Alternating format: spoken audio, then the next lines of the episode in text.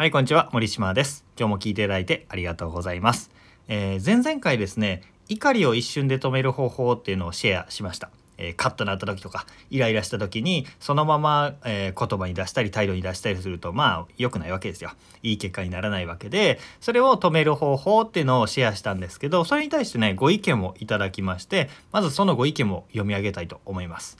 え、安易に怒らないでニコニコしましょうというのは白地を目指せと私には聞こえます。怒るべきところで怒らないのは問題です。まあ味方を作ることも大事ですが敵を作らないことも大事なのは分かっているのですが点点点という感じですね、えー、このコメントは、ま、最もで、えー、まあ内容的には思考停止してヘラヘラしていったらダメなんじゃないのっていうことなんですけど確かにその通りです。でも僕があの提唱した内容っていうのは思考停止しましょうとかヘラヘラしましょうっていう内容ではなくて感情の一時停止をお勧めしたわけです。この辺の詳しいところは前々回の音声を聞いてもらえればなと思います。え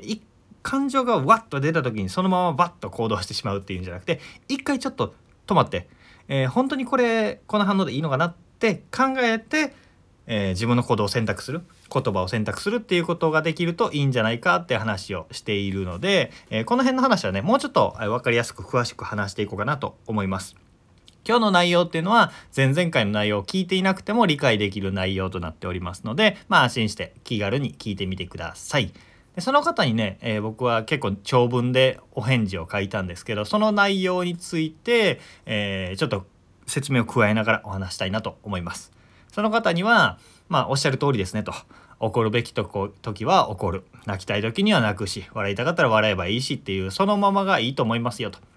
で僕自身も極力そうしているんですけどただ毎回感情がぐわーって湧き起こるたびにその感情を垂れ流しにするっていうことって自分にとっても相手にとってもまあ良くないですよねと、えー、いい結果にならないことが多かったんじゃないですかで僕が言いたいのは感情を押し殺してやり過ごそうっていうことではなくて一時停止した後でも収まりきれなかったら怒り爆発させても OK ですと。別に怒る怒ってはいけないということではなくて、えー、ふと湧いた感情に流されるままに怒りを出すっていうのがまずいんじゃないですかって言ったわけです。だから感情を抑え込むっていう意味でもないし無理やりニコニコしようっていうわけでもないわけです。じゃあなんで一時停止した方がいいか。一回感情を横に置いて冷静になるっていうことをお勧めしているかという理由についてお話したいんですけどその理由は2つです。2つ。怒るっていうことは2つの理由があると思っていて1つは思い込み認識の違いですね。思い込み。そして2つ目が愛情です。え思い込みか愛情で怒ってることが多いんですよね。でこの時にわーってこう怒っちゃったり責めちゃったりすると、えー、もったいないなっていうことがあるわけです。一つ一つ話していきますね。思い込みで怒っちゃっている場合、まあ、認識の違いで怒っちゃっている場合。えー、具体例を話すとすごく分かりやすいと思うんですけどちっちゃい例で言うと、えー、LINE で既読スルーされて「なんで返事しないのよ!」って怒ったとしますと。まあよくあることですね。でももしかしたら相手は既読にした後に携帯紛失したしちゃったかもしれないし、えー、既読になった時に「ちょっとこれ仕事お願いできる?」みたいな感じで急に対応しなきゃいけないことがあって返信したいけどできないみたいなことになるかもしれないですよねでそういう時にきっとあいつはもったいぶっているはずだとか 呼んだのになんで返さないんだとか私を軽んじているみたいな感じでこうこれは思い込みじゃないですか思い込みとか認識の違いで感情をわーって高ぶって、えー、怒るってねあのあんまり良くないと思うんですよね。えー、怒ることのメリットってすっきりするとか、まあ、自分の気持ちに正直でいられるとかはあるんですけど、まあ、デメリットとしては美容にも健康にも悪いし人間関係悪くなる場合が多いですよね。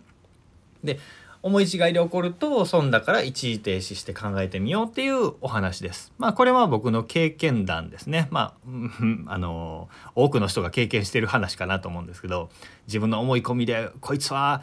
えー、自分のことを軽んじているとか、えー、なんでこんなこ普通こうするでしょうみたいな感じで自分の考えを押し付けて怒って責めてまくし立てて友達なくしてきました。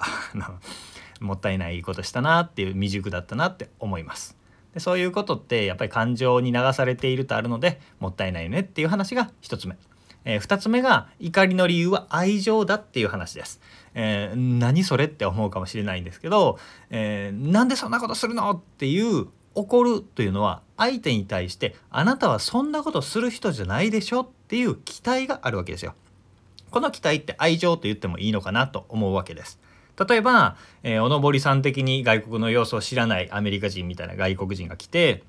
家に招待しました自宅に招待して玄関土足のままズンズンズンってフローリングのとこまで入っていったらちょっと待ってっていう風に止めると思うんですよでも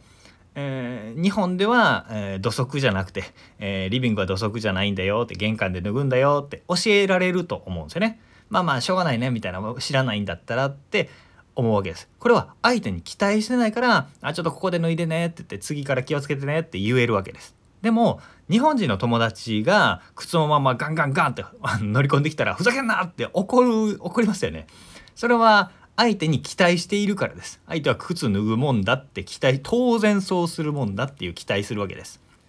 子育てとかで厳しく叱る親とかも子供に対してもっとあなたはできるはずっていうふうに期待してるから怒るんだと思うんですよ。で期待っていうのは愛情であるんですけど、まあ、だからこそなんでできないのっていうことが苛立ち怒り怒りになってしまうわけですね。こういう自分に対自分に対する、えー、人に怒られるっていうことは自分に対する期待の表れでもあるわけですね。まあ、そういうふうに脳内変化してもいいんですけどうんこういうふうに愛情なんだな怒りっていうのは愛情なんだなっていうふうに考えるとちょっとあのほわっとしません？なんか温かい気持ちになりません？まあこういうふうになんか変換して考えるのってさっきのコメントしてくれた人が言うように白地たわけなのかもしれないですけど、まあ、そういうふうに考えた方が自分も周りも幸せにできる考え方だと思うんですよね。なんで、えー、期待してあなたはもっとできるはずって思っているんだったら怒る以外のやり方もできるはずなんですよ。あのさっきのアメリカ人に「ここで脱ぐんだよ」って「あ次から気をつけて」って優しく言うように他の方法でその期待を伝える方法愛情を伝える方法ってあるはずなんですよね。でもそこでカッとなってしまうと、まあ、人間関係崩れてしまうと。えー、悪くなってしまうっていう場合が多いので、えー、前々回お伝えしたですねピッと一時停止する思考を一時停止して横に置いてこうこの言葉をかけるべきかなこの行動をすべきかなっていう間を1秒から3秒ぐらいピッピッピッとこう、えー、ちょっとだけ間を置くとすっと冷静になれるのでね、えー、これをやってみるといいんじゃないかなという提案でお話したんですみたいな話を、えー、ここまでの話をですねちょ結構長文で最初にコメントいただいた方にお返事をしていました。えー、あなたもですねこの怒りについて今回の話で理解が深まったんじゃないでしょうか。えー、思い違いとか愛情とかを表現する方法っていうのは怒り以外にもいろいろあるのでね人間関係まあ変に崩してしまうよりも仲良くできた方がいいじゃないですか。なんで今日の話が何か役に立てばいいなと思ってお話しさせていただきました。えー、何か感想とかねあればコメントとかメッセージとかいただければ嬉しいです。今日も聞いていただいてありがとうございました。えー、森島でした。それではまた明日。